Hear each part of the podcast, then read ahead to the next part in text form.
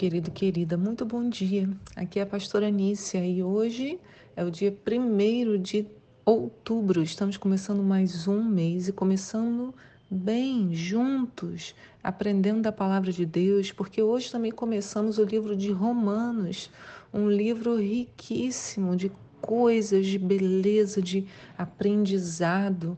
É um momento especial e eu convido você a participar como eu sempre digo, não ouvir apenas a palavra pelos meus próprios é, olhos, né? Porque quando eu comento aqui, eu escolho um pedaço de tantos textos que nós estamos lendo para fazer o comentário. Talvez você lendo por você vai escolher um outro trecho, alguma coisa, uma outra coisa que Deus vai falar ao seu coração. Então, eu recomendo sempre que você leia os textos, se você não puder ler, que você ouça. Hoje tem Bíblia em áudio, então, da mesma maneira como você ouve o devocional, também pode é, ouvir a Bíblia, colocar os textos, e enquanto vai no caminho, tá lavando louça, fazendo comida, arrumando a casa, indo trabalhar, no trânsito, a palavra de Deus vai entrando, fazendo a sua transformação, a sua limpeza me veio agora um pensamento, né? A palavra de Deus é tipo aquele produto que algumas pessoas ficam vendendo na rua, que passa assim na pedra sabão, que ela fica branquinha.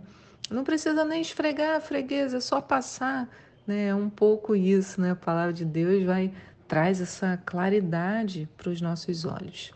Os textos de hoje são Gênesis 6, de 1 a 8, Josué 1, do verso 1 ao 18, 1 Reis 8, Romanos 1, de 1 a 15, Isaías 42, 5 até o 43, 10. Hoje o devocional está populoso, né? Nós temos cinco textos diferentes.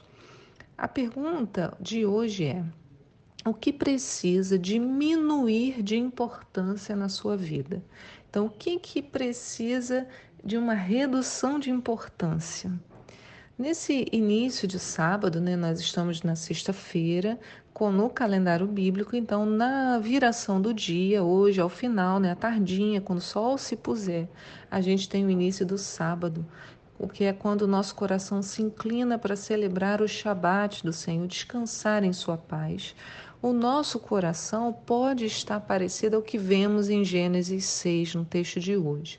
Então, quero fazer uma analogia do que Deus viu na terra e de como pode estar o seu coração não sei como foi a sua semana, não sei como o que passa aí dentro, mas pode ser que o seu coração esteja aqui dessa forma. Deixa eu te contar como. Diz assim em Gênesis 6, no verso 5: Contudo, o Senhor observou que a perversidade do ser humano havia crescido muito na terra e que toda a motivação das ideias que provinham das suas entranhas era sempre e somente inclinada à prática do mal. Então o Senhor entristeceu-se muito por haver criado os seres humanos sobre a terra, e esse sentimento feriu profundamente o seu coração. Talvez, irmãos, olhando os noticiários, observando a conversa entre as pessoas, ouvindo notícias terríveis, podemos ficar tristes, abalados e deixar, assim como Deus falou sobre si mesmo, né, que esse sentimento fira profundamente o nosso coração. São muitas dores, feridas, expectativas frustradas em nosso dia a dia. Eu sei que é assim com você, porque é assim também comigo. Tem dia que o meu sentimento é esse, como o Senhor falou, né?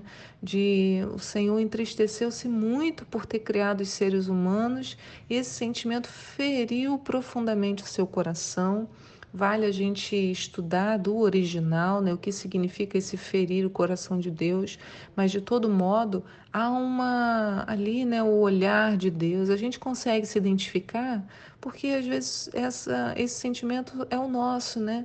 Vendo as coisas, eu sou muito observadora e você, caramba, que decepção, né? Que que mundo que a gente está vivendo. Essa é a conversa, né? Nossa, a gente está vivendo, um, as pessoas estão enlouquecidas. A gente fala muito isso dentro da igreja, mas convivendo com pessoas fora da igreja, eu vejo que há uma angústia no coração das pessoas falando, gente, que mundo é esse que a gente está vivendo? Né? Mas hoje, nesse Shabat, eu gostaria de inflar o seu coração de esperança. E eu quero te explicar porque, em meio à decepção que Deus estava com os homens, ele olhou para a terra, arrependido de nos ter criado. E o que, que ele viu? Aí vem a sequência: diz assim: ele olhou, contudo, a Noé o Senhor demonstrou a sua graça e misericórdia. Quer dizer, ele vendo tudo isso, né, vendo toda essa essas coisas, decepcionado, ele se volta a olhar para a terra, né? Ele fala: Eu vou te fazer desaparecer todo mundo, me arrependo de ter feito os homens, mas ele encontra em Noé algo diferente e a ele demonstra graça e misericórdia. Então Deus, diante dos eventos catastróficos, vasculhou a terra e encontrou um coração propício a ele. E o Senhor está sempre fazendo isso. Né? Eu separei alguns textos, por exemplo, Salmo 11, no verso 4 diz: Mas o Senhor está no seu templo sagrado, o Senhor tem seu trono nos céus, os seus olhos observam tudo, ele vê atentamente os filhos de Abraão. No Salmo 33, no verso 13, o Senhor olha dos céus e observa toda a humanidade. Do seu trono ele contempla todos os habitantes da terra, ele que forma o coração de todos, que conhece tudo o que fazem. Em Salmo 53, no verso 2 também, do céu observa Deus os filhos dos seres humanos, a fim de ver se há quem entenda, se há quem busque a Deus. Esse foi o sentimento quando o Senhor olhou né, e encontrou, encontrou Noé. Em Jeremias 23, no verso 23, a gente lê assim: Portanto, assim indaga o Senhor: Sou eu apenas Deus de perto? Não sou eu também Deus de longe? Então, ele está o tempo todo, né? É, embora longe, perto, embora perto, longe. Em Hebreus 4, no verso 13, diz: E não há criatura alguma incógnita aos olhos de Deus absolutamente tudo está descoberto e às claras diante daquele a quem deveremos prestar contas. Agora, e nós? Nós não conseguimos perscrutar todos os corações para ver o que vai dentro do homem. Né? Na, no meio da nossa decepção, às vezes a gente até encontra, conversa com alguém e fala, ah, ainda tem esperança, lê uma história, né? Mas eu, eu, a gente não consegue saber o que está lá dentro exatamente. Né? Eu lembro uma vez eu estava no ônibus, muito angustiada, pensando nisso. Falei, não tem, Senhor, acabou assim, esse mundo tá terrível. Um calor, eu no ônibus, aquela coisa saindo, estava saindo de Niterói para ir para São Gonçalo. E ali no perto do terminal, aquela barulheira, para quem sabe, né, eu sou muito silenciosa, e aquela confusão, aquele um calor terrível, e eu com essa angústia no coração. Aí de repente alguém tocou no meu ombro. Aí eu olhei para trás, era um senhor, ele falou: "Quer um guaravita?" Aí eu, aquele susto, né, eu falei: "O que, moço? Quer um guaravita?" Eu falei: "Não, obrigada." Ele falou, não, que eu comprei, né? Ah, os rapazes, né, ficavam, tem muitos anos eles ficavam vendendo, assim, os guaravitas, e o rapaz não teve troco, então deu dois a ele. Ele falou, é, toma, pode beber e tal. Eu não lembro até hoje se eu aceitei ou não, eu só lembro que meu olho encheu d'água e aquela voz, né, do Espírito falando, ainda tem salvação. Sabe como foi com Elias, né? Ainda há quatro mil joelhos que não se dobraram. Então, mas eu não consigo fazer esse movimento do Senhor. Né? Ele olhou para a terra como sempre fez e sempre continuará a fazer, e ele olhou e conseguiu achar os corações que estavam voltados para ele. Eu não consigo fazer isso, nem você, porque a gente nunca vai saber o que vai dentro do indivíduo. Então, o nosso movimento é inverso. Deus olhou para a terra, nós olhamos para cima.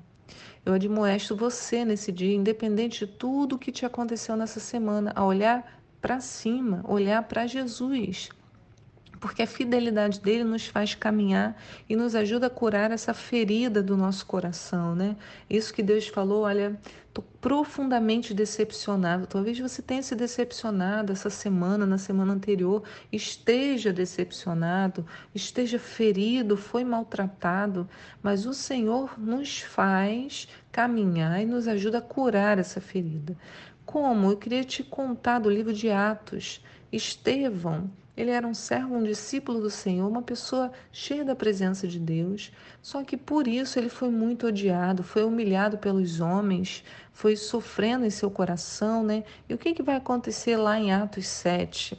Estevão vai é, ter um discurso, ele vai falar e, e, as pessoas ficam com raiva do que ele está falando a respeito de Jesus e ele vai ser apedrejado. Né? Ele, ele fala é, o sumo sacerdote fala, essas acusações contra você são de verdade, e ele faz assim um discurso belíssimo, vai desde lá de trás de Moisés, é, explicando né, que Jesus estava presente o tempo todo, não sei o quê, porque ele estava pregando a respeito de Jesus e falaram, olha, é, esse homem está falando contra Moisés, contra a lei, aí ele faz toda uma uma explanação muito bonita em Atos 7, mas isso não, vou dizer assim, não colou, né? Os homens se enfureceram, diz a Bíblia no, no, em Atos 7 que eles, assim, rilhavam os dentes, sabe? Ah, de ódio. E aí eles começam, então, a executar, a apedrejar Estevão. Aí, mas o verso 25 diz, o verso 55 diz assim, mas Estevão, cheio do Espírito Santo, fitou os olhos no céu e viu a glória de Deus e Jesus que estava à sua direita e disse: Eis que vejo os céus abertos e o Filho do Homem em pé à destra de Deus. Diante de tudo, né? Assim, ele estava ouvindo um monte de blasfêmias, pessoas querendo matá-lo de ódio.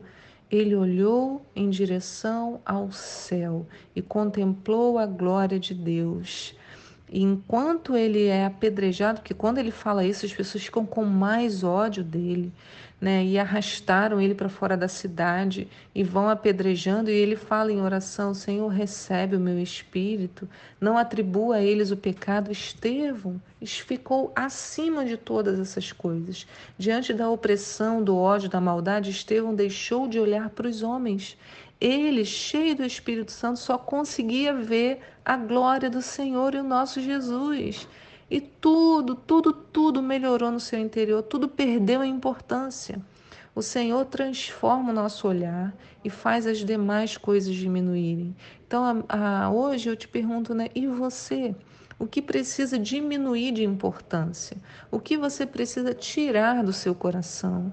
Né? Basta ajustar os seus olhos naquilo que realmente importa, a glória de Deus e Jesus. Então, diante dos dias maus, diante da angústia desse mundo, diante da decepção, eu te convido a olhar para cima e a olhar para o alto. Vai ver como Estevão, né? cheio do Espírito Santo, vendo a glória de Deus e Jesus e os céus abertos e vendo eu a esperança, minha esperança está lá em cima, não importa o que está acontecendo por aqui.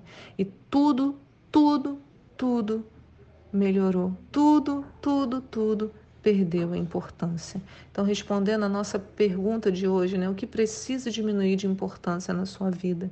Talvez porque você esteja olhando para baixo, olhando para os homens e olhando para a situação.